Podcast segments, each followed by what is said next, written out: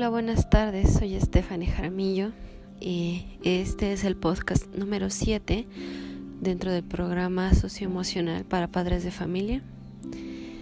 El tema de hoy es criando niños resilientes. Es un tema muy importante. Este tema cabe mencionar que ya no es parte de los temas eh, habituales del taller de padres de familia, sin embargo, es de igual de importancia. Pero ¿qué es la resiliencia? Es un término que se ha escuchado mucho últimamente, ¿cierto? Yo la verdad no lo conocía hasta hace cinco años. Antes quizás yo no sabía qué era resiliencia.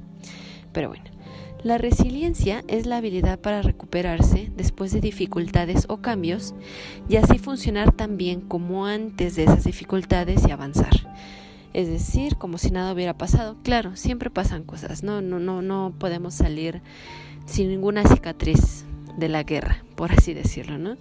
Pero es para regresar de la mejor manera posible, para no perder nuestra esencia, para regresar a nuestro mejor estado como mental, de salud, etc.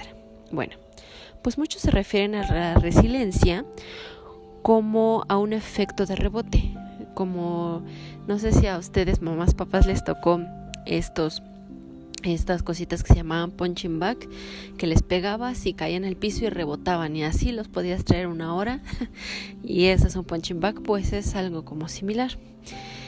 Y bueno, en estos días inciertos y pesaditos, em, por lo de la emergencia sanitaria por COVID-19, es especialmente importante trabajar la resiliencia nosotros mismos y con nuestros pequeños hijos e hijas.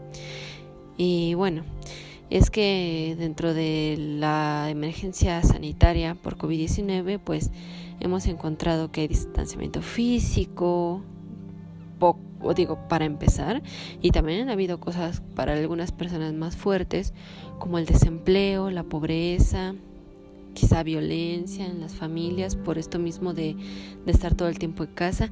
Y hay personas que han inclusive eh, pasado problemas como pues sí la pérdida de algún familiar de algún amigo ah, por causa del COVID-19 entonces vaya que si necesitamos ahorita pues implementar esto de la resiliencia ¿ok?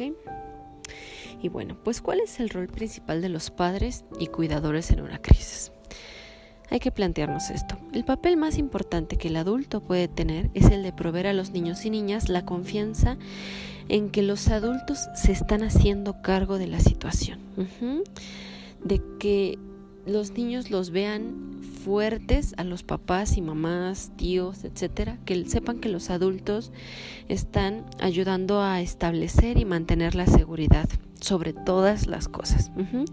Y bueno, es verdad que seguramente nosotros como adultos, digo, una cosa es que a, nuestros ojos de nuestros hijos, pues nosotros nos veamos fuertes, seguros y todo, pero seguramente no contamos con todas las respuestas y soluciones de inmediato, ¿no? A nosotros también nos cuesta. Y tal vez como los niños también tengamos muchas preguntas y miedos, pero nosotros como adultos tenemos más herramientas de soporte con otros adultos y podemos hacer frente a nuestras emociones, pero tal vez los más pequeños aún no. Entonces es por eso que les tenemos que ayudar, ¿verdad?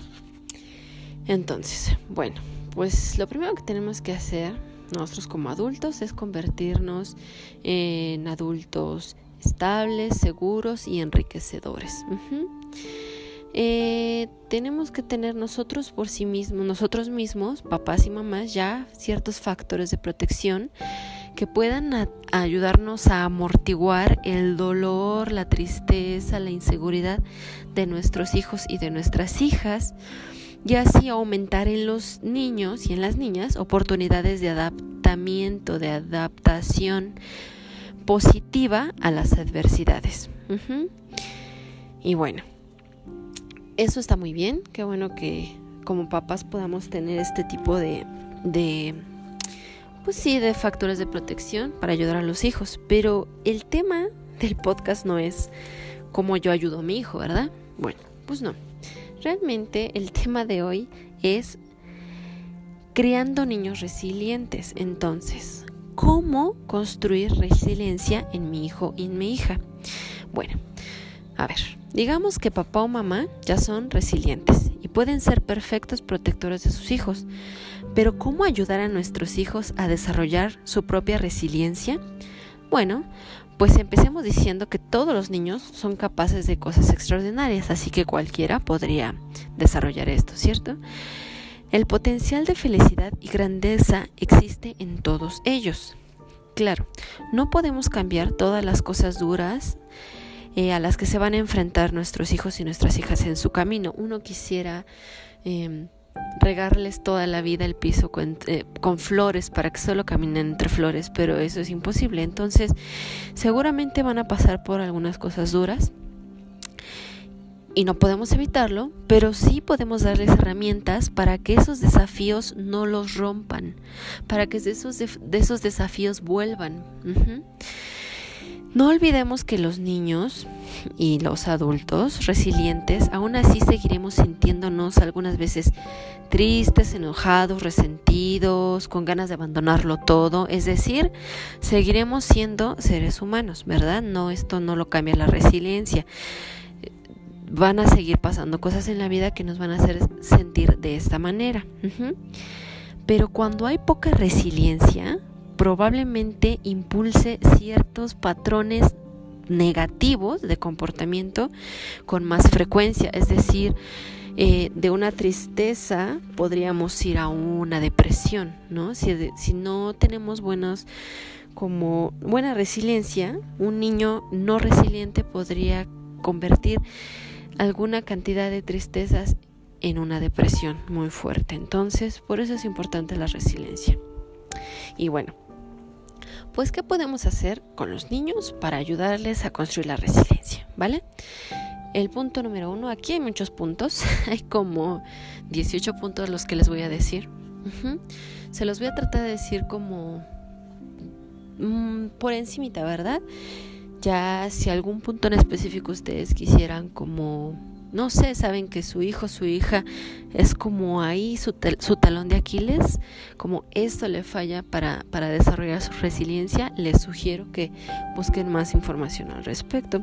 Inclusive yo les he comentado a algunas de mis mamis con las que trabajo que si ellas quisieran eh, pues darme temas para yo hablar en los podcasts, agradecidísima, eh, porque eso va a hacer que yo desarrolle temas como más apropiados para ustedes y que a ustedes les sirvan más. Entonces, bueno, les voy a decir estos 18 puntos y al final les voy a dar su actividad como siempre, ¿sale? Bueno, el punto número uno es, la resiliencia necesita relaciones y no independencia sin compromisos. A mí me encanta una frase en inglés que dice, no man is an island en español como sería ningún hombre es una isla. Y esto es bien importante. Yo sé que queremos ser personas súper independientes y todo, pero no debemos de olvidarnos que siempre necesitamos de alguien más. Y en los niños es muy, muy importante esto, hacérselo saber a los niños que siempre es necesario alguien más. La presencia confiable de al menos una relación de apoyo adulto puede llevar a los niños a través de la adversidad. La presencia de un adulto receptivo puede ayudar a revertir los cambios fisiológicos activados por el estrés. Este adulto que puede estar en su compañía puede ser un papá, una mamá, un tío de confianza, un papá de confianza, una mamá de confianza, un profesor, profesora de confianza, etc. No olvidemos activar siempre nuestras antenitas para saber quiénes son los adultos protectores de nuestros hijos. Así que mucho ojo con esto. Si bien es cierto, como dijo, digo en este punto uno, que los niños necesitan ese apoyo externo, nunca hay que olvidar prender las antenitas para saber con qué adultos se está relacionando, ¿vale? Bueno, número dos. Eh, aumenta el tiempo de exposición del niño o niña con gente que se preocupe por ellos. Sí, El apoyo social está asociado a emociones altamente positivas, una sensación de control personal, autoestima, entre otras cosas. Los niños pueden no darse cuenta quiénes son las personas que creen en ellos. Y entonces cuando puedas, mamá, papá, hazles saber quiénes están en su club de fans. Ajá, es decir, oye Juanito, ¿qué crees que le llamé a tu abuelita? Y le conté que sacaste 10 en matemáticas y ¿qué crees que me dijo? ¿Qué? Pues me dijo que estaba muy orgullosa de ti. ¿Cómo ves? Ay, no, ¿no? ¿O qué crees, mi amor? Le conté a tu papá que ayer me ayudaste a cocinar una sopa y te quedó muy rica. Y le encantó la idea, me dijo que está súper feliz y contento de que me puedas ayudar. Esas cosas, esa como porra, nunca hay que olvidar decirle a nuestros hijos, a nuestras hijas, quién les echa porras, para que ellos también sientan que si no pueden, a lo mejor papá, mamá estar en ese momento, por ejemplo, en la escuela, y no está papá, mamá echándoles porras, a lo mejor en esa escuela ustedes saben qué maestra le echa porras a su hijo o a su hija. Entonces que el niño o niña sepan claramente quién es y eso les va a ayudar muchísimo. Bueno, número 3. Explícales que está bien pedir ayuda, que sepan que ser valientes y fuertes también significa saber cuándo pedir ayuda. Es decir, eh, a veces como creemos tanto en ellos que no les hacemos hincapié de esto, de decirles, a ver si entiendo que tú puedes lograr todo en la vida, mi amor, eres muy bueno, eres muy fuerte, pero cualquier cosa que necesites también nos puedes pedir ayuda. Eso es muy importante, no lo olvides. ¿Ok? La número 5 es alienta a tus hijos a practicar, solos o contigo, ejercicios de mindfulness. Este es como un concepto en inglés que en español sería como la atención plena. Y eso es como les enseñé en el podcast número uno o dos, no recuerdo, de, esta, de la respiración consciente. O otra opción sería como salir a caminar, pero conscientemente de que voy caminando y voy viendo los árboles, y voy respirando. Eso, todo eso.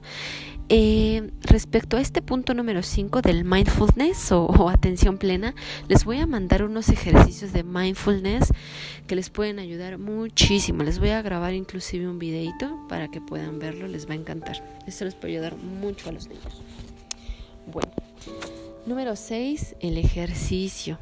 Sí, casi siempre como que los adultos estamos por esto de que subimos y bajamos de peso, estamos muy preocupados de que el ejercicio, ¿no? Y ahorita con la pandemia, como sabemos que es un factor de riesgo el sobrepeso, la obesidad, pues muchos adultos estamos como con todo, ¿no? En casa, fu, fu, fu, y a correr. Pero nos olvidamos de los niños, ¿no? Como los vemos siempre activos y todo, y veo que en clases, en, en, la, en las clases por tele también les hacen una llamada pausa activa pues creemos que ellos no necesitan ejercicio regular o como que es como, ah, pues son, están activos, ¿no? Están chiquitos o están flaquitos, pues qué más da. No, el ejercicio es muy importante, hay que ser conscientes de darles todos los días a nuestros hijos momentos para el ejercicio, pero aguas, no los vayan a poner a hacer burpees o a 100 sentadillas, 50 lagartijas, o sea, no hay que ser conscientes de que el ejercicio debe de ser divertido para ellos, para que tengan ganas de hacerlo diario. ¿Y qué es divertido? Pues hacer hula hula, por ahí una de, de las chiquitas, hija de una de mis mamis que está escuchando, hace hula hula, está padrísimo, ¿no? Eh, pueden, si tienen su perrito, pónganle su collar y sálganse a pasar al perrito, eh, andar en bici, bailar. Bailar a mí me encanta. Si pones una de tus canciones que te gusta, o una canción en este caso que le gusta a tu hijo o tu hija, y se ponen a bailar así, así. Y a lo mejor de una canción pasan a otra y a otra, y eso, uff, harto ejercicio y muy divertido, ¿no? Y si les gusta a las niñas, a los niños patear el balón, pues a salir ahí eh, al patio a patear el balón o qué sé yo, ¿no? Algo divertido, pero no olvidemos el ejercicio.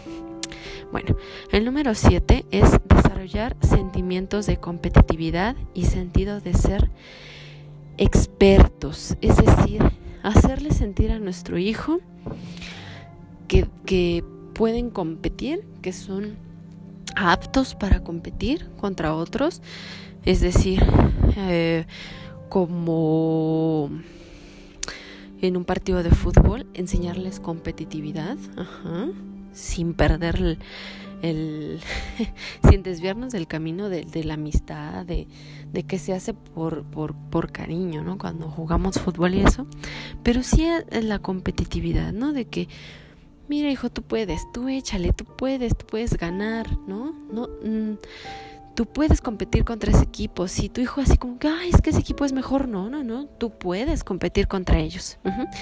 Eso. Y el sentido de ser expertos es decir, eh, hacerle entender a su hijo que pueden ser masters o expertos en cosas, ¿no? Así si ves que tu hijo le encanta abrir los carritos y ponerse a ver las piezas y repararlos y así, decirle, oye Pedro, me encanta, eres el mejor, el mejor arreglando carritos, de verdad, qué padre, me encanta, me encanta. Eso también les puede ayudar. El punto número 8 es nutre con optimismo. Esto ya les había enseñado un poquito antes. No hay que olvidar ser personas optimistas. No ser personas cegadas, como de que no pasa nada, pero siempre se puede mirar el vaso medio lleno. Y esto hay que alentarlo en nuestros hijos, en nuestras hijas, ¿no? Es muy importante y en tiempos de crisis mucho más. ¿Y cómo puede ser, por ejemplo? Eh, iban a salir a andar en bici y empieza a llover. Puf, ¿no? No es, ah, ya llovió y ya no fui a la bici y eh, no. Si tu mamá, digo, tu mamá para empezar tienes que modelar el optimismo, ¿no?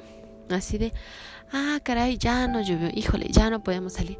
Ay, pero ¿qué podríamos hacer más divertido en ahorita que está lloviendo y que no pudimos salir? Ay, ¿te parece que pongamos una película? ¿O por qué no jugamos algo, no? ¿O por qué no nos sentamos aquí con una tacita de chocolate a ver cómo llueve? Eso, eso. Modelando eso y puede ayudar a que nuestros hijos también empiecen como a ver las cosas con optimismo. Si ya tienes un hijo, una hija que se dejan llevar luego por el pesimismo, como en esta cuestión de, ah, ya no puedo salir a jugar con mis amigos porque está lloviendo, etcétera, no. Como tratar de pararlo un poquito y decir, sí, mi amor, pero pues con ellos puedes salir otro día, pero hoy qué podrías hacer que está lloviendo. Ah, ¿por qué no les dices a tus amigos que se conecten? ¿Y por qué no vemos eh, haces una videollamada con ellos. Ah, órale, sí. Optimismo sobre todas las cosas. El punto 9 va por el mismo camino de enséñalos a replantear o a reformular. Ajá, en tiempos de dificultad o decepción, ayúdalos a enfocarse en lo que tienen y no en lo que perdieron. Este es un punto importante sobre todo para niños, niñas que han perdido, por ejemplo, a seres queridos, que han perdido a su abuelito, a su abuelita, a alguno de sus tíos, etcétera. Yo sé que es algo muy duro, es una de las cosas más tristes, pero tú también puedes ayudarle a tu hijo a replantearse, a reformular la vida desde ahí, ¿no? Si ya no está tu abuelito, si ya no está tu abuelita, ya es algo muy duro. Pero vamos a enfocarnos en lo bueno. ¿Y cómo sería eso? Por ejemplo, ay, ¿te acuerdas de tu abuelita que hacía de comer esto? Sí. ¿No tienes ganas de cocinar eso para acordarnos de tu abuelita, para ver cómo lo hacía? Siempre, siempre, no, no, no cerremos a los niños como que no pasó nada, sabemos que pasaron cosas y que es fuerte, pero vamos a enfocarnos en lo bueno como esto que siempre decimos cuando alguien se va, cuando alguien deja este plano terrenal, que mira, él ya no va a sufrir, él va a estar, pues él ya está descansando. Sí suena a lo mejor un poco a cuento de hadas, pero no, pero no lo es tanto. En verdad tenemos que autoayudarnos a nosotros y hay que darle ese poder también a nuestros niños. El número 10 sería modelar resiliencia. O sea, nosotros mismos tenemos que ser modelos de cómo ser resilientes. Imagínate, vas a una entrevista de trabajo, ¿no? Y chanclas, o sea, tu hijo, tu hija ya sabían que ibas a ir a una entrevista, que estabas bien entusiasmado y regresas a la casa diciendo, uff, no me dieron el trabajo. No puedes así decir, no, y no me lo dieron. No, no, a ver, ¿Cómo modelas una resiliencia ahí? Y que te vean tus hijos y tus hijas. Ojo, que te vean en ese momento de resiliencia, ¿no? A lo mejor llegar y que creen que no me dieron el trabajo. ¿Cómo? Sí, no me dieron. Yo le eché muchas ganas, me hicieron un par de exámenes, me fue bien. Yo la verdad me siento muy capacitada para ese puesto, le eché muchas ganas, pero bueno, pues es que hay otras personas que también llegaron y supongo que para el puesto fueron eh, estaban más capacitados. Sin embargo, yo no me rindo. Voy a, ir seguir yendo a ver otros trabajos y ya me darán uno que será el mejor para mí. Sí, yo sé que todo lo que digo en estos podcasts suena así como de, ah, sí, claro, ¿no? Porque suenan como sacados de una película donde todo es perfecto. Pero vamos a soñar grande, vamos a hacer las cosas lo mejor que se puedan hacer ¿Para qué? Para que construyamos esos seres humanos que queremos en nuestro futuro de lo más pacíficos, tranquilos, felices, ¿va? Entonces, a modelar la resiliencia, papás, mamás. Bueno, eh, ayuda a los niños a enfrentar sus miedos, pero con respaldo. Es decir, no a negar, o sea, no decir, ay, me tengo miedo y no lo hago o no vas a, tengo miedo a las alturas y vas a aventar a tu hijo, ¿no? Así, ay, pues cállate. No, hay un punto intermedio que es ir paso a paso enfrentando esos miedos. No quiero ahondar mucho aquí porque para este tema sí les voy a hacer eh, otro podcast. Me parece muy necesario, sobre todo para la situación en la que vivimos actualmente. Les voy a hacer un podcast sobre miedos y fobias, pero bueno, eso ya lo veremos más adelantito. El número 12, el número punto, eh, punto número 12 es empújalos a tomar riesgos seguros y considerados. Eh, dependiendo de su edad, podemos empujar a nuestros hijos a tener nuevos retos, a tener nuevas experiencias, ¿sí? Va un poquito encaminado con lo de los miedos, o sea, de enfrentarlos, irlos enfrentando, ¿sí? Eso es muy importante porque, pues, sin riesgos. Ahora sí que como diría, dirán mis compañeros por una película, la de eh, La vida es un riesgo. Entonces vamos a empujar poquito a poquito a nuestros hijos a tomar riesgos, pero no olvidemos su edad de nuestro hijo, de nuestra hija, ¿no? Con el paso del tiempo él puede ir tomando, él o ella pueden ir tomando riesgos más fuertes, pero vamos viendo la edad. El punto número tres es no corras en su ayuda. Sí, esto es muy importante. Así como hay papás que dejan a sus hijos así como, ah, sí, sí, bla, bla, bla. También hay papás súper protectores, exageradamente protectores, ¿no? Ahí va caminando y con la agujeta ahí desatada y, no, te vas a querer, casi, casi corren, se tiran. No, no, no. No, mamá, papá, contente tantito, no es necesario correr siempre. Acuérdate que ellos también tienen que saber que son hábiles y que pueden lidiar con retos. Entonces sí, claro, nosotros tenemos que ser un soporte en cualquier momento, pero no corramos en su ayuda. Ya si vemos que ellos no lo pueden hacer, los ayudamos, ¿cómo no? ¿Va? Pero no, no hay que correr. No, que lo primero que salga de nosotros sea, corre, corre, ayúdalo. Bueno. El número 14, pues conecta con ellos, porque dentro de la resiliencia, no olvidemos lo que dije al principio, pues no van a dejar de pasarnos cosas tristes en la vida, ¿no? Nos vamos a seguir sintiendo angustiados algunas veces, dolidos, a lo mejor estaremos en duelo por alguna razón, pero también aprende cómo a bajar a ese nivel. No esperes que de un momento a otro estén arriba y no estés ándale, ándale, arriba, órale, súbete, eh, tú puedes, órale, no, y no te me quedes abajo, y no estés triste, y no estés, no, no, no, no, también hay que tomar un tiempecito como, a ver, nuestro hijo está triste porque su gatito se murió, vamos a bajar con ellos un ratito, ¿no? A ver, mi amor, ¿por qué estás triste, no? y ven y te abrazo chiquito y llora mi amor. Y... No, un ratito. No se queden a vivir ahí abajo, en la tristeza, en eso, pero sí es necesario a veces bajar por tu hijo, por tu hija, a donde él está sintiendo ese dolor, hay que hacerlo. El número 15 es fomentar una mentalidad de crecimiento. Eso también es muy importante. De hecho, yo, específicamente yo, tengo una experiencia así porque yo de chiquita yo sufría muchísimo con los cambios. Yo tenía, por ejemplo, y me pasó en varias ocasiones, pero les voy a poner un ejemplo, al lado de la casa de mis papás, donde yo vivía, claro, vivían unos tíos míos con mis primos y ellos eran mi todo. Yo jugaba con ellos todo el día, corríamos, salíamos, dormíamos. Bueno, era una cosa hermosa. Y un día de, de un día para otro me contaron, no, pues que se van a ir a Estados Unidos. Y de verdad, en menos de una semana ellos ya estaban viviendo en Estados Unidos. Y los volví a ver hasta varios años después que yo los visité.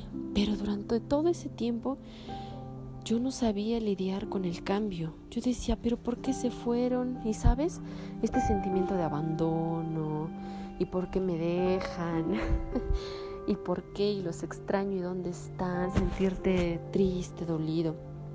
Y a mí nadie, a mí nadie me fomentó eso, esa mentalidad de crecimiento, de que todo puede cambiar. Eso también es importante. No hay que dejar a nuestros hijos, a nuestros hijos que eh, vayan por los cambios sin decírselo, ¿no? Decirles, mira, es normal que las cosas cambien, ¿no? O, por ejemplo, hasta esta mentalidad de, crecimiento va también, eh, mm, no sé, si tuvieron un compañerito en su escuela, tus hijos, tus hijas, que a lo mejor un día le hicieron algo a tu hijo, a tu hija, que medio los hizo sentir mal, también hazles, hazles entender, por ejemplo, eh, una niña hizo sentir mal a tu hija un día, ¿no? Y tu hija estuvo triste y todo. Pero otro día esa misma niña se acerca a tu hija y quiere volver a jugar con ella y quiere... Parte de esta mentalidad de crecimiento es enseñarle a tu hijo, a tu hija que las cosas cambian y la gente cambia. A veces pueden estar... Em, eh, perdón, mi gatito. Le voy a abrir la puerta para que entre, que le está dando frío. Entonces, este, sí, hay que, hay que enseñarles que todo cambia, todo crece, algunas cosas se van, otras cosas se quedan. Vamos a fomentar esto. El número 16, ya casi estamos llegando al final, es em, hacerles saber hacerles saber eh, a tus hijos, a tus hijas, a tu hijo, a tu hija, mami, papi, que confías en su capacidad para enfrentar las cosas. Ya le estás enseñando a ser resiliente, qué bueno. Pero ahora hay que hacerle a los niños, a las niñas, conciencia de que lo están logrando. Mira, ese niño, mi hijo, eh, ya pudo con la resiliencia, ¿no? Después de estar muy triste por algo, pronto se puso feliz, ¿no? O empezó a hablar con optimismo sobre este tema, etcétera. No pierdas ocasión de decirle, oye, estoy muy orgullosa de ti, estoy muy orgulloso de ti, porque me encanta tu capacidad para enfrentar las cosas. De verdad, muchas felicidades. Eso no lo den por sentado, ¿ok? Punto número 17. Eh, trata con cómo y no por qué. Esto es un poquito como también de no... Si no queremos que el niño esté, por ejemplo, todo el día triste porque, ay, le hice esto a mi mamá y se enojó y todo, también hay que tomar los temas tan como de, ¿por qué hiciste eso? Y no, no, no, no. Vamos a cambiar el cómo, o sea, a cómo, el por qué.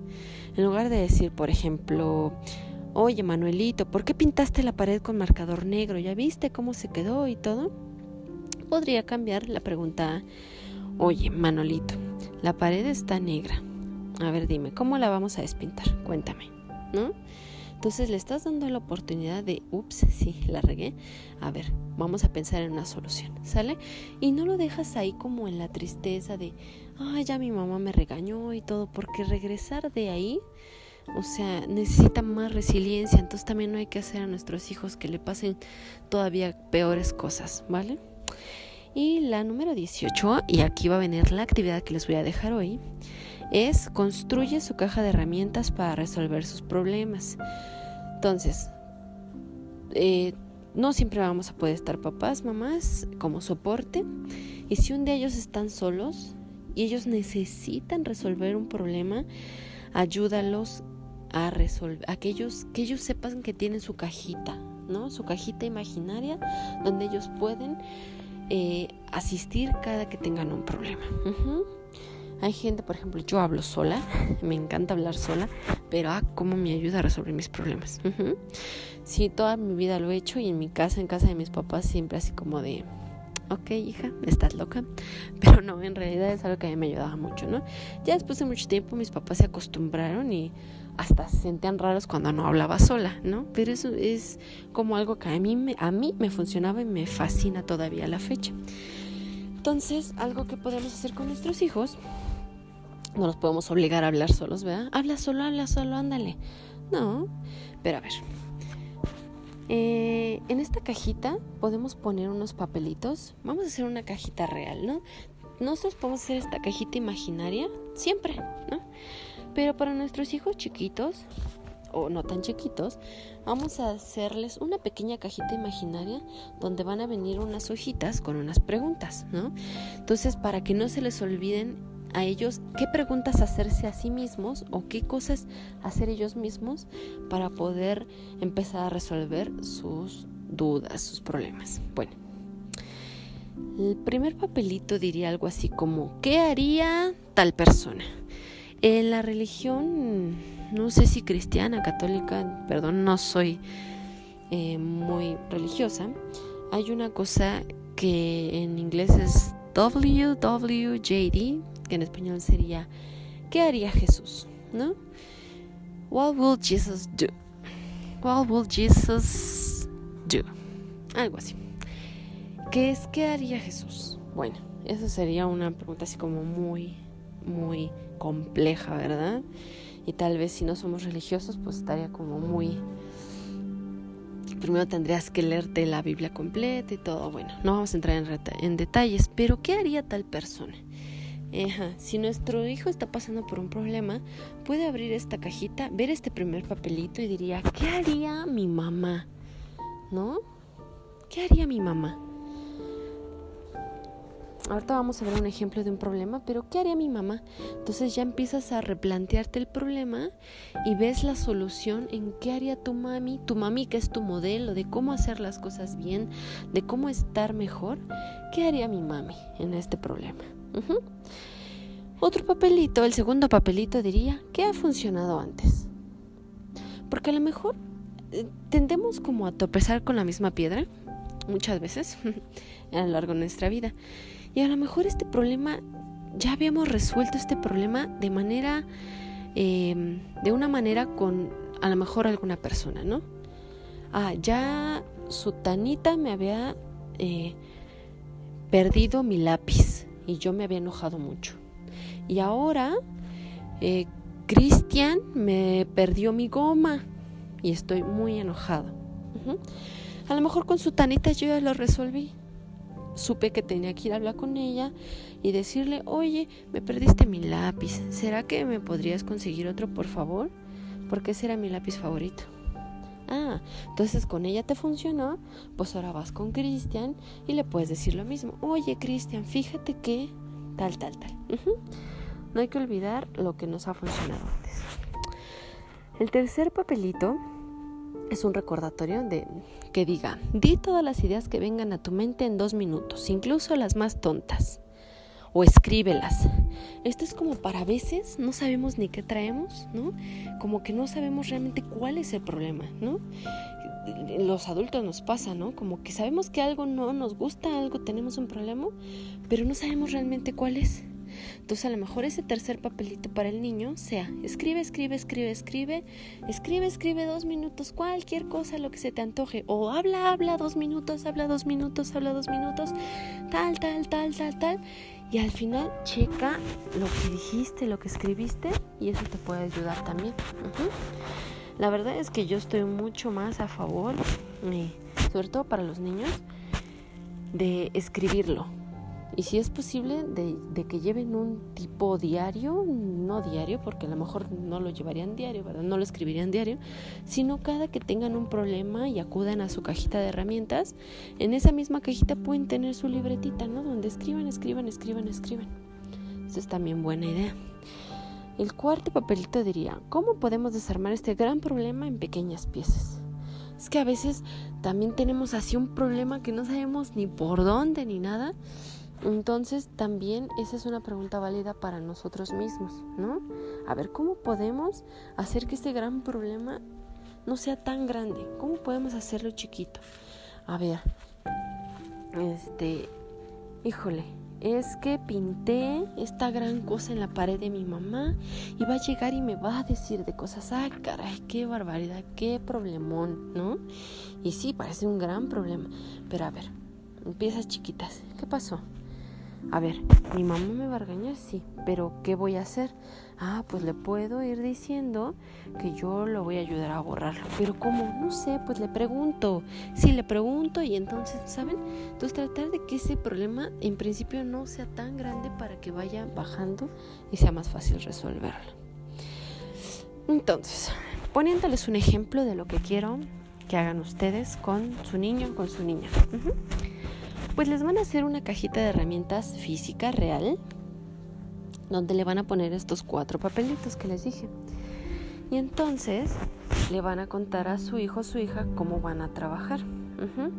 Mira, esto, así como yo se los conté, esta cajita de herramientas te va a ayudar cuando necesites resolver un problema o cuando estés triste o cuando estés enojado, etcétera. Entonces tú puedes ver uno de los papelitos o dos o todos los papelitos y esto más o menos te van a ayudar como a resolver el conflicto. Ajá. Y entonces mamá, papá, digo, esa es una cajita de herramientas para ellos, ¿verdad? Para cuando estén solos, entonces de preferencia pues tú no puedes ver lo que ellos hagan, ¿no? Cuando estén jugando con su cajita de herramientas, cuando quieren resolver un problema. Pero ponles un ejemplo, un ejemplo así, imagina un ejemplo para que veas ellos cómo lo resuelven, a ver si saben usar su cajita. Entonces, por ejemplo, este... Ah, a ver, este es tu problema, mi amor. Eh, va a empezar a llover en 10 minutos y tú tienes que llegar a tu partido de fútbol en 20 minutos. ¿Qué harías? ¿no? ¿Cómo resuelves ese problema? Ah, bueno, ¿qué haría eh, mi papá? Ah, pues mi papá llamaría a la profesora para decirle que no puede ir porque está lloviendo y este y que mejor va para la próxima vez. ¿Qué haría mi hermano mayor? Ah, pues mi hermano mayor se iría, se iría desde ya, desde antes, para alcanzar a llegar a la cancha de fútbol antes de que empiece a llover. Ah, ¿no? Bien. Ah, bueno, ¿qué ha funcionado antes?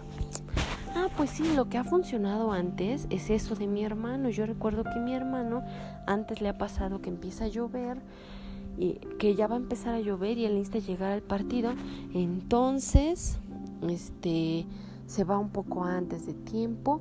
Ah, también lo que ha pasado, ya recuerdo, lo que ha funcionado antes es que este es que mi hermano le ha dicho a mi papá y entonces mi papá le dice a su tanito que venga por mí y me lleve en el carro para no mojarme.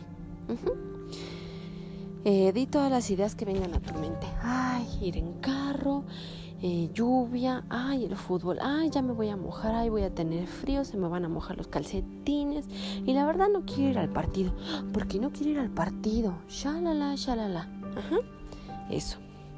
¿Y cómo podemos desarmar este gran problema en pequeñas piezas? ¿Cómo puedo hacerle para que, ay, pues no es tanto problema, ¿no? Es decir, ah, mm, pues a lo mejor no es gran problema porque alguien más me puede llevar. Du. Ah, o a lo mejor no es gran problema porque mm, creo que ni siquiera se va a hacer el partido porque creo que va a estar lloviendo. Entonces, ¿para qué me preocupo? Mm, ¿Saben? Este es un ejemplito que yo quiero que ustedes hagan con su hijo o su hija. Yo puse un problema que para esa edad es terriblemente titánico, no es grandísimo. Yo quiero que ustedes, con, dependiendo de la edad de su hijo o su hija, se vayan como a un problemita así chiquito, así chiquitito, chiquitito, como a, no sé, no hay cuchara en la mesa y no sé cómo comer. Eso, así. Parece una obviedad para nosotros. O sea, pues te paras y agarras una cuchara. Pero para el niño le vas a hacer una revolución en su mente. Ah, no hay cuchara en la mesa. ¿No? Si es una niña, niño chiquito, muy chiquito, uff, va a decir, ¿cómo que no hay? A ver, ¿qué haría mi mamá? Ah, pues mi mamá se pararía y agarraría una cuchara, ¿no? Ah, ¿y qué haría mi papá? Ah, pues mi papá le pediría a mi mamá una cuchara, ¿no? Entonces yo le puedo pedir a mamá una cuchara o yo me puedo parar por una cuchara. Esas son mis dos soluciones. ¿Ven? De verdad quiero que hagan este ejercicio así, con cosas minúsculas, chiquitas para sus hijos, pero para que los ayuden a andar como con su cajita de herramientas todo el tiempo. Lo preferible es que siempre pudieran estar ustedes con ellos ayudándolos como a estar arriba siempre y que además siguieran los 17 puntos que les dije antes. Pero la realidad es que a veces los niños van a tener que estar solos, enfrentarse solos a sus problemas. Entonces ayúdenles a, empezar a crear su cajita de herramientas, ¿vale? Bueno, pues esa es la actividad. Es una actividad este, chiquita, eh, bonita, ¿no? Puede ser porque hasta para, no sé, escuchar las eh, creativas respuestas de los niños o las niñas, pero de verdad, dense la oportunidad de hacer esta pequeña actividad, ¿vale? Bueno, pues esto sería todo. Creo que hoy también fue una, ha sido un podcast de los más larguitos, pero les agradezco mucho por haberlo escuchado. Y además de la actividad, ya saben, como siempre les voy a pedir su retroalimentación chiquita, larga, la que quieran. Se los voy a agradecer mucho cuando puedan y tengan tiempo. bueno, muchísimas gracias chicas, chicos, padres de familia. Buenas noches.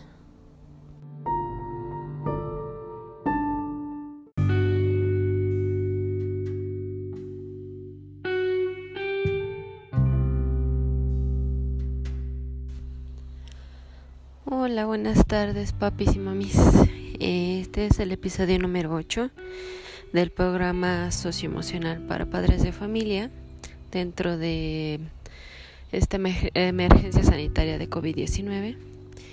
Pues este es nuestro octavo episodio. Ya llevamos bastantitos. Me da mucho gusto si han podido hasta ahora como checar pues todo lo que se ha hecho, si han podido hacer las actividades con sus niños, con sus niñas. Eh, me da mucho gusto. En este número 8 episodio vamos a hablar de algo que en el episodio 7 les dije que dentro de em, las herramientas que tienen los niños para la resiliencia había una que era practicar el mindfulness, que es como eh, la palabra en inglés y en español sería atención plena. Creo que lo dije, lo mencioné en el episodio número 7 y pues este episodio vamos a tratar como a conciencia sobre qué es el mindfulness, eh, la atención plena y cómo podemos desarrollar o qué actividades podemos hacer con los niños, con las niñas, para que puedan pues tener eh, un apoyo extra, ¿ok? Pues para empezar, ¿qué es este mindfulness o atención plena? Pues es la capacidad de prestar atención de manera consciente a la experiencia del momento presente con interés, curiosidad y aceptación. En general, para niños y para adultos, eh, pues nosotros no podríamos vivir sin la capacidad de estar en el presente, ¿verdad? Es la que nos permite recordar a dónde estamos yendo mientras caminamos, aun cuando durante el trayecto nos hayamos perdido en miles de pensamientos. El mindfulness o atención plena tiene una capacidad extraordinaria para construir un cuerpo, mente y espíritu fuertes en nosotros como adultos, así como en los niños. La ciencia ha dicho al respecto eh, que, esto, el mindfulness, ayuda a protegerlos contra el estrés, la ansiedad, la depresión, la enfermedad física y el dolor, y asimismo ayuda eh, como a, coadyuvar o ayudar a síntomas o, digamos, sí, a síntomas que pudieran ocurrir por el autismo o el ADHD, que sería el trastorno de hiperactividad con déficit de atención, por sus siglas en inglés. Eh, y así mejorar el desarrollo académico y las relaciones sociales. También ayuda a expandir la capacidad de experimentar emociones positivas. Aquí dije algo importante que es mejorar el desarrollo académico. No olvidemos que este programa, estos podcasts, la ayuda en general que se está haciendo en este programa de rezago educativo eh, socioemocional va como dirigido a ayudar a los niños y papás a que en esta situación de pandemia por COVID-19 se puede interactuar de una mejor manera y provocar, eh, digamos, una interacción mamá, papá, profesor, profesora con los niños eh, de una manera más, más sabia, más tranquila, ¿no? Porque pues eh, adquirir este nuevo papel de mamá, papá, profesor, pues sí puede ser un poco agobiante. Entonces, pues el mindfulness es una herramienta que también nos va a ayudar muchísimo, como decía antes, a desarrollar em, académicamente mejores cosas. Bueno, pues en realidad ya enfocándonos en los niños, los niños, ellos suelen así naturalmente estar maravillosamente presentes en lo que hacen. Pero a medida de que la vida se acelera o hay situaciones como fuertes para ellos, la capacidad de experimentar esa calma y fortalecer la quietud puede volverse mucho más difícil.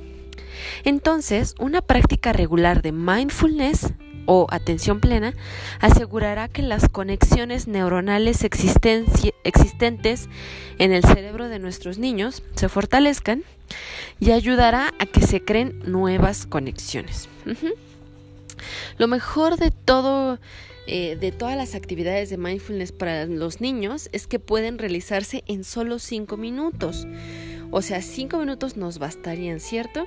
Aunque claro, si tenemos un poquito más de tiempo en el día, pues ¿por qué no? ¿No? Podemos una actividad como expandirla, hacerla un poquito más larga para que nos funcione mejor, ¿vale? Les voy a dar unos ejemplos. Hay muchísimos ejemplos sobre mindfulness. De hecho, les voy a pasar un libro muy bonito al respecto. Tengo el PDF, se los mando por el grupo para que lo chequen.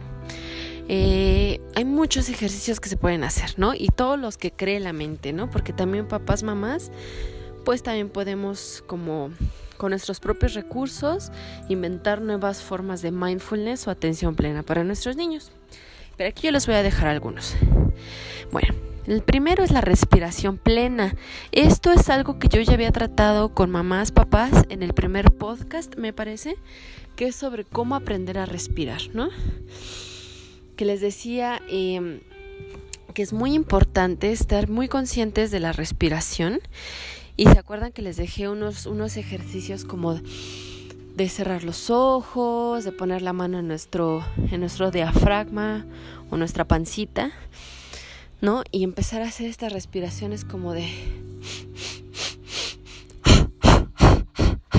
que son cinco inhalaciones, cinco exhalaciones. Si como ustedes como yo eh, pueden hacer el sonido, eh, también está buenísimo. Entonces, esto ya lo habíamos abordado un poquito, ¿cierto? Como de, de aprender a respirar. Entonces, esto es el primer ejemplo de mindfulness que en realidad ustedes ya lo tienen ahí medio medio claro. Pero ahora la única diferencia, digamos, es que vamos a empezar a usar la imaginación de nuestros niños, de nuestras niñas. Cuando les pidamos que empiecen a hacer esta respiración, cerrando los ojos y todo, ahora les podemos decir que se imaginen su respiración. ¿Cómo verían ellos si la pudieran dibujar? ¿Cómo podrían dibujar su respiración?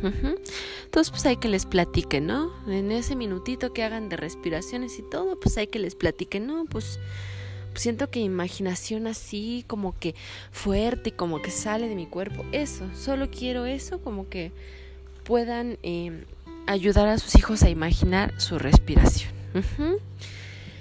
Y dentro de la respiración plena, eh, me, me encontré como un tipo de respiración muy bonito que se llama respiración de la abeja. Esta respiración de la abeja nos ayuda como en momentos realmente así muy estresantes que tengan nuestros niños, nuestras niñas. Le vamos a pedir que tapen con sus dedos índices sus oídos y empezar a hacer el sonido que hace la abeja, como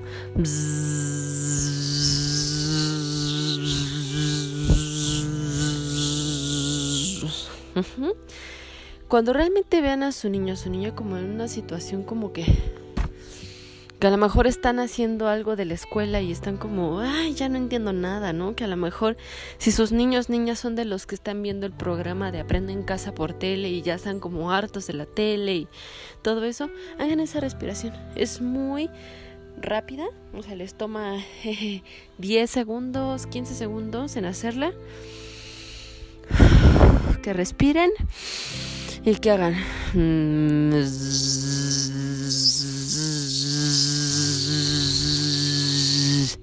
Esto ocurre, eh, ocurren dos cosas positivas con esto. Uno, su respiración. Les va a ayudar como a relajarse tantito y cuando hacen van a sentir una vibración en su cuerpo. Entonces eso también les va a ayudar a relajarse tantito.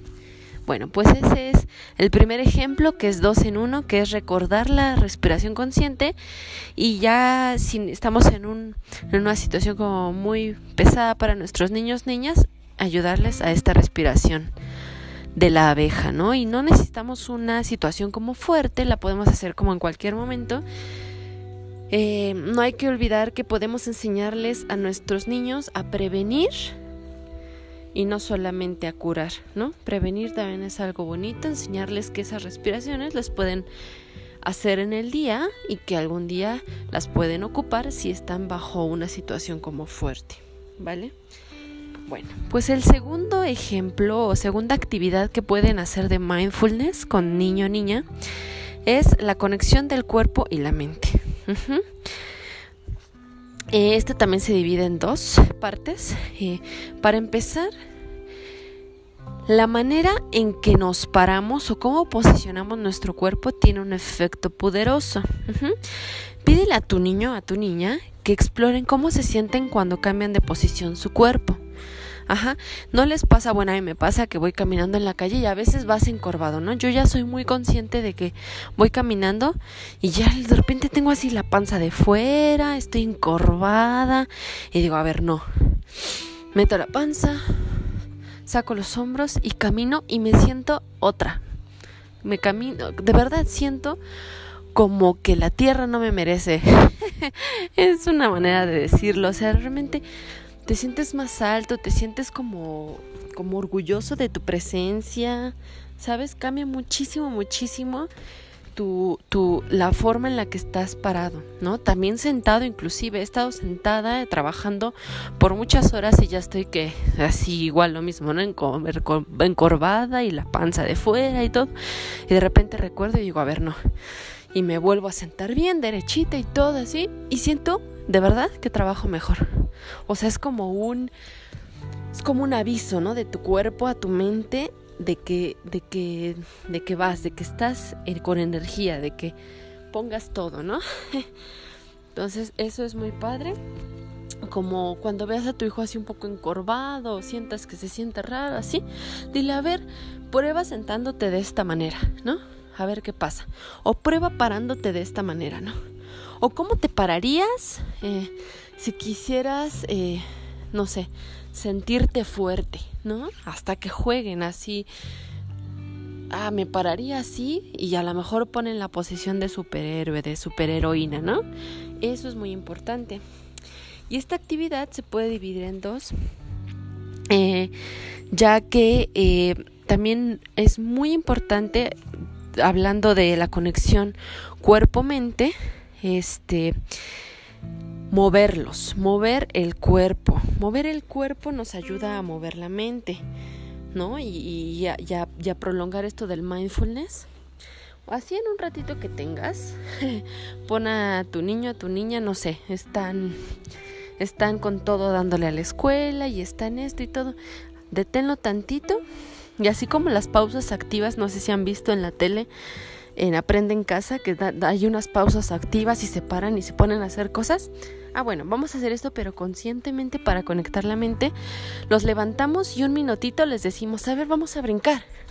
Y brincan, y brinquen. No, ahorita yo estoy brincando. Y brinquen un minutito. Detienen la actividad y que corran y pongan su mano en su corazón, ¿no? Ah, ¿qué siento, no? Ah, mi corazón está acelerado. Wow, así se siente cuando camino, cuando corro, cuando hago cosas de mucho ejercicio, ¿no? Igual, manita en el estómago. Ay, mi respiración, ¿no? Se aceleró. Wow, eso. Eso, ayúdenle a sus hijos a que vayan por experiencias más energéticas de mindfulness para que realmente sientan su corazón, realmente sientan su respiración, ¿vale? Eso también ayuda muchísimo. Bueno, pues la tercera actividad eh, es una actividad un poquito, digamos, a lo mejor más laboriosa, eh, pero que nos puede ayudar en ciertas circunstancias como a lo mejor un poco más, más pesadas. Esta actividad es el el tarro o el jarro o el envase de la atención plena.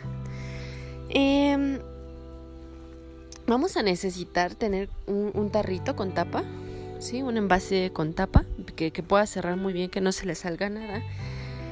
Y le vamos a echar eh, agua hasta casi el límite de nuestro tarro. Y no sé si han visto que venden unos glitters eh, en las papelerías supongo que ya lo han comprado muchas veces teniendo niños, niñas, unos glitters de pegamento. Bueno, pues a ese tarro con agua le vamos a echar ese glitter con pegamento, ¿no? Una cantidad, bastantita cantidad. Y lo vamos a tener ahí. Vamos a explicarle a nuestros hijos que ese, ese digamos, tarro o ese, ese envase de atención plena les ayudará a entender qué pasa cuando una emoción fuerte nos inunda y les ayudará a los niños a niñas a hallar la calma cuando estén enojados, tristes o muy abrumados. Entonces esto es muy muy fácil, ¿no? O sea, tienes ahí tu, tarrito y le dices, mira, cuando te sientes tú muy abrumado, con una emoción así que, que no te deja pensar, tú estás como este tarro y menean el tarro y van a ver así como empiezan a volar por todos lados el glitter, ¿no? Ahí eh, dentro del tarro. El agua con el glitter así y se va a ver turbio, ¿no? Entonces le van a explicar, así te ves tú, así está tu mente cuando estás eh, muy abrumado con algo. Entonces, ¿qué necesitas para que deje de estar el, el, glitter o el abrumamiento así dando vueltas como loco por el tarro? Lo que tienes que hacer es, y mamá y papá, mamá o papá van a poner el tarro frente al niño y van a decir, nada. Lo que tienes que hacer es nada. Contemplar esa emoción y dejarla que desaparezca. Entonces van a poner el tarro frente a los ojos del niño de la niña y le van a decir que observen, que observen qué pasa con el tarro después de unos segundos, unos minutos. Entonces el niño o la niña van a empezar a ver cómo desaparece el glitter yéndose hasta el fondo del jarrito y el agua pura queda encima ya, sin nada de, de, abrumamiento, sin nada de estrés, sin nada de emociones eh, extenuantes, ¿no? Difíciles. Entonces está bien padre esta actividad porque eh, así los niños en primero van a aprender sobre sus emociones, ajá, cómo ocurre todo este proceso, ¿no? De cómo eh, solo estando en calma, todo nuestro abrumamiento, tristeza, etcétera, se van a ir, ¿no? Poquito a poquito. Pero a la vez, este ejercicio en sí mismo ya nos va a ayudar a tener calma, ¿no? Porque cuando están los niños viendo el jarrito, así como se empieza a hacer el glitter, ellos mismos en ese momento van a empezar a tener calma. Y van a tener atención plena y ya. ¿Sale? Entonces este esta tercera actividad es buenísima. Si a lo mejor nos toma un ratito más, como en lo que conseguimos un buen jarrito con una tapa que no se le salga nada y conseguimos el glitter, ¿no? Pero es una actividad muy bonita y que la podamos tener ahí lista para cuando se nos venga una situación así con nuestros niños o nuestras niñas, ¿no? Está muy padre. Bueno, eh, la cuarta actividad que les voy a enseñar o que les voy a decir es la caminata con atención plena. Ya también en un podcast anterior les había dicho que cuando algo como que estén estresados o ya no sepan qué hacer y estén como de, ay, ya me estresó la tarea y todo, vámonos a caminar, ¿no? Sálganse y a caminar. Bueno, aquí la variación eh, es que van a salir pero a caminar con mucha conciencia. Esta dinámica es buena también cuando queremos que nuestro hijo o nuestra hija tomen un respiro durante sus clases. Entonces, esta onda es salir a pasear y centrarse primero en la respiración. ¿No? Van a salir a pasear y... ¿No? Los ejercicios que hacen pueden hacerlos así mientras caminan. Ah, camino y siento esto, ¿no? Eso en principio. Y luego también la atención plena es en todo lo que suceda a nuestro alrededor, ¿no? Vas caminando y ah, mira la nube, ¿no? Ah, mira ese pajarito ay, mira qué color tan bonito tiene esa planta, ¿no? Eso, como, como realmente checar todo lo que sucede al alrededor.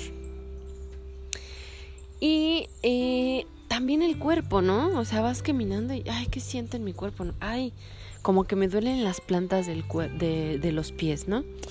Ay, como que hoy, ay, me duele mi espaldita y ahorita que estoy caminando siento eso, ¿no? Como que me está doliendo eso, ¿no? Experimentar todo, todo, todo, observar todo, sensaciones, así sea una vuelta a la cuadra, una vuelta a la cuadra es suficiente para experimentar eso. Bueno, ese es el la cuarta actividad. La quinta es la meditación guiada, pues como su nombre lo indica, es meditar pero como los niños son pequeños, pues hay que guiarlos, ¿no? Ellos al principio necesitan guía y en este caso yo les voy a mandar el nombre de una aplicación que se llama Smiling Mind, que es específicamente, bueno, es como para todas las edades, pero viene un apartado como para niños menores de 12 años, ¿no? Entonces les ponen como un minutito de una eh, meditación guiada y los puede ayudar como a tal cual, ¿no? A meditar un minutito, rico, se acabó. Eso es muy padre.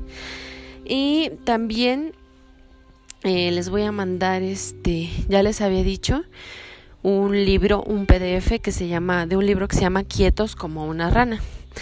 Entonces, eh, ahí también vienen como una serie de, de apoyos para la meditación guiada. También está muy padre. Bueno, la actividad número 6 eh, sería comer consciente. Eso no le voy a dar mucho profundidad porque es la cosa más sencilla del mundo. O sea, es realmente comer pensando qué estás comiendo, cómo lo estás comiendo, ¿no? Luego se nos olvida, de verdad, tenemos tanta prisa, tenemos tantas cosas que hacer, que estamos comiendo y estamos pensando en, sí, entonces ahorita acabando de comer, voy a hacer la investigación para la materia de tal cosa. Ajá. Y entonces, ay, en la noche que ahorita estamos comiendo, pero en la noche que vamos a cenar. Híjole, yo creo que voy a ir a comprar un pan bimbo y voy a hacer un sándwich y estamos en todo menos en la comida, ¿no? Entonces, comer consciente es eso, nada más cuando estamos comiendo, pedirle al niño, a la niña, decirle, ¿cómo está tu comida, mi amor? Ah, ¿y te gusta la sensación del pollito? ¿O qué comida te gusta más, no? Y ahorita, ¿qué te gusta de la comida? Eso, ser conscientes.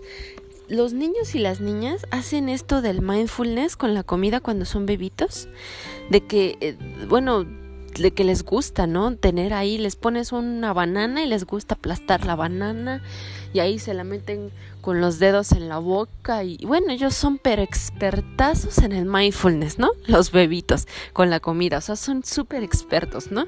Y se lo restriegan en la cara y se lo... porque están, porque realmente están conectando con su comida.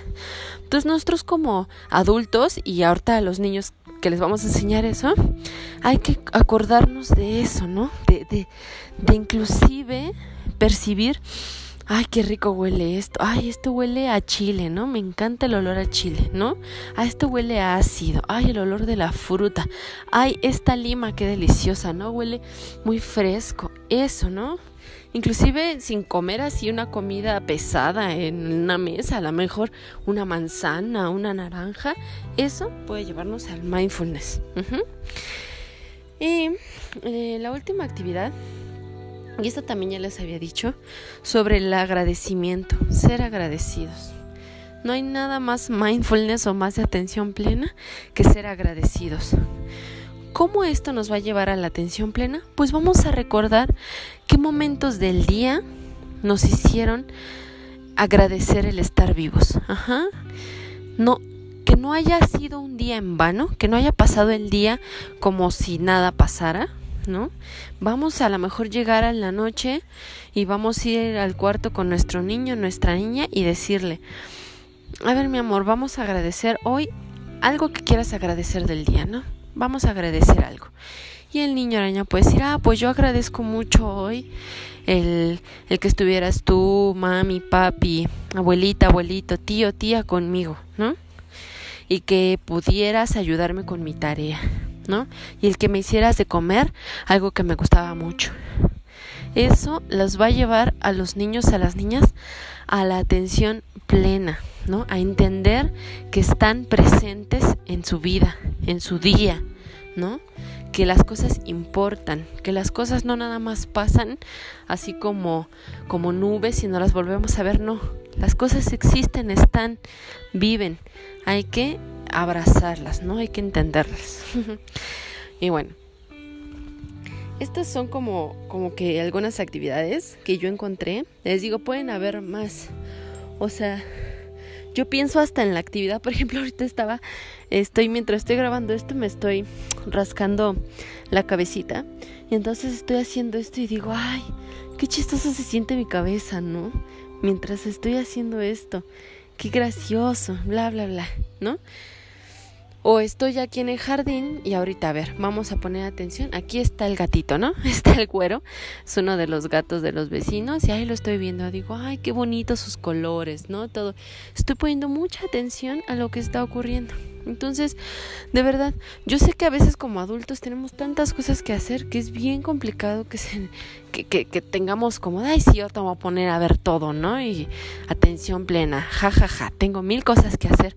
Yo sé, yo sé, pero tómense un ratito en el día. ¿No? Porque eh, finalmente, si nosotros no, no, usamos esta atención plena, nuestros hijos no van a hacer lo que les pidamos. Y para nuestros hijos, si tú quieres realmente a tus hijos, a tus hijas, te interesa como que, como que tengan una vida feliz, tranquila, pues todo lo que he dicho en este podcast sobre el mindfulness te va a importar, ¿no? Vas a decir, ah, pues sí, a veces he sentido a mi hijo, a mi hija estresada y sí me gustaría poner en práctica tal cosa, ¿no? Tal actividad. Entonces, por ellos, tú estás de acuerdo de que es una actividad que vale la pena, ¿no? Que vale la pena hacer todas estas actividades. Pero hay que empezar siempre por uno mismo. Entonces hay que darnos un ratito y, y no olvides que ser ejemplo con tu práctica puede ayudar a los niños. Ellos te ven como modelo. Tú eres su modelo. Tú vas a modelar para ellos, ¿no? Por aquí tengo dentro de mis oyentes a una mami que, que hace yoga y hace meditación. Y entonces es una mami que si tú la ves, como que se te antoja, ¿no? Como que ves que está haciendo yoga y eso y dices, órale, ¿no? Qué padre. Entonces, esa mami eh, seguramente ya el niño, niña de, de, a quienes, de quien está a cargo, pues va a verla y va a decir, órale, ¿no? O sea, es, está padre lo que está haciendo. Órale, pues yo también quiero hacer eso, ¿no? Entonces, de verdad, cuanto más atentos, presentes y conscientes estemos en nuestras vidas, también lo estarán nuestros hijos, nuestras hijas. Algo muy importante, este, sobre todas estas actividades, es que hay que tener mucha paciencia, porque a lo mejor no estamos todavía como que muy familiarizados con el mindfulness, con la atención plena. Entonces a lo mejor al principio los ejercicios nos van a parecer como que extraños, ¿no? A nosotros mismos, como padres de familia, nos parecerían extraños, así como de, bueno, ¿y eso qué, no? ¿En qué me ayuda? Pero hay que hacerlos, ¿no? Hay que hacerlos poquito a poquito, hay que empezar a agarrar como una práctica regular. No te digo que ahorita hagas los siete, las siete actividades que te enseñé, no te digo, todas hazlas, las siete, todas al día, ¿eh? Sin falta. No, pues no. Mm, también la vida no nos da para tanto, pero a lo mejor dices el lunes, ah, pues el lunes este la respiración, ¿no? Vamos a respirar con nuestro niño nuestra niña. Y el martes dices, ah, pues el martes le toca una de sus clases que es la que más le causa estrés, pues le voy a hacer su jarrito de mindfulness, ¿no? De atención plena y que tenga su glitter listo por si por si algo le pasa, ¿no? Y el miércoles, ah, pues el miércoles en un ratito lo voy a poner a que salte la cuerda, ¿no? Y que, y que sienta su respiración y su corazón, cómo se acelera, ¿sí? Y son de verdad cinco minutitos que le vas a dedicar a su día del niño, pero para que él esté bien consciente, bien presente, bien conectado.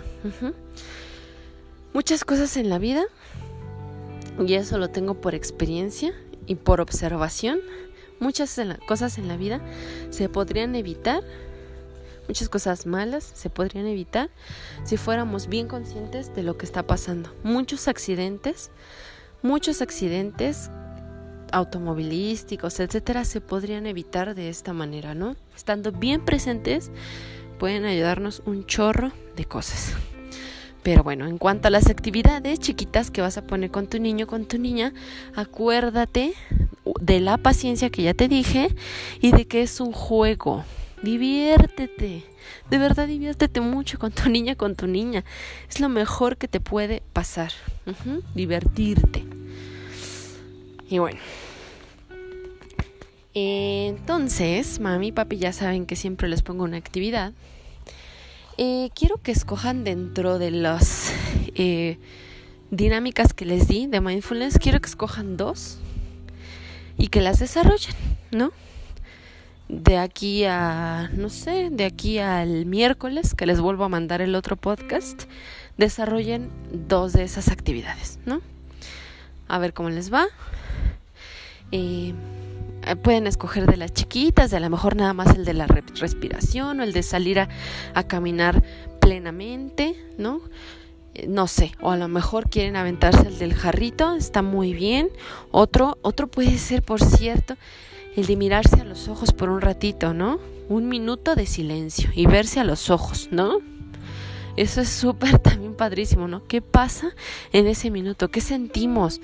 ¿Qué nos produce ver los ojos de alguien más, no? Mamá, papá, te puedes poner así viendo a los ojos a tu niño, niña, un minuto, decirle un minuto y a ver qué pasa, ¿no? Wow, ¿qué puede pasar en ese minuto?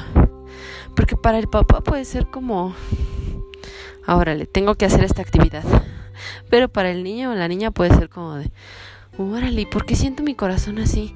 ¿Y por qué siento raro ver a los ojos a mi papá o a mi mamá, ¿no? A lo mejor no veo mucho a los ojos a mi papá, a mi mamá, porque a lo mejor siempre está viendo a otro lado mi papá o mi mamá, o siempre trae en la mirada en el celular, o, está en la cocina, todo, y no me ve, ¿no? Y entonces se siente súper raro que me vea. Imagínense todo lo que un minuto de atención plena puede dar a un niño o a una niña, ¿no?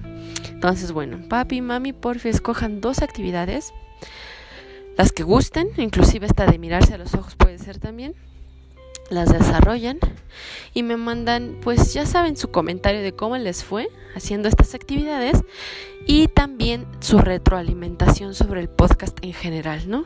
Si esto ya lo habían trabajado antes, si no lo habían trabajado, qué les pareció lo que les digo, les parece muy como que fuera de onda, muy alocado o les parece como que pues sí, sí puede servir, ¿no? Bueno, pues avísenme, mamis, papis, muchas gracias eh, por su apoyo como siempre. Y este les mando también el PDF del libro. Y pues nada, muchísimas gracias. Soy Stephanie Jaramillo, cuídense muchísimo. Adiós.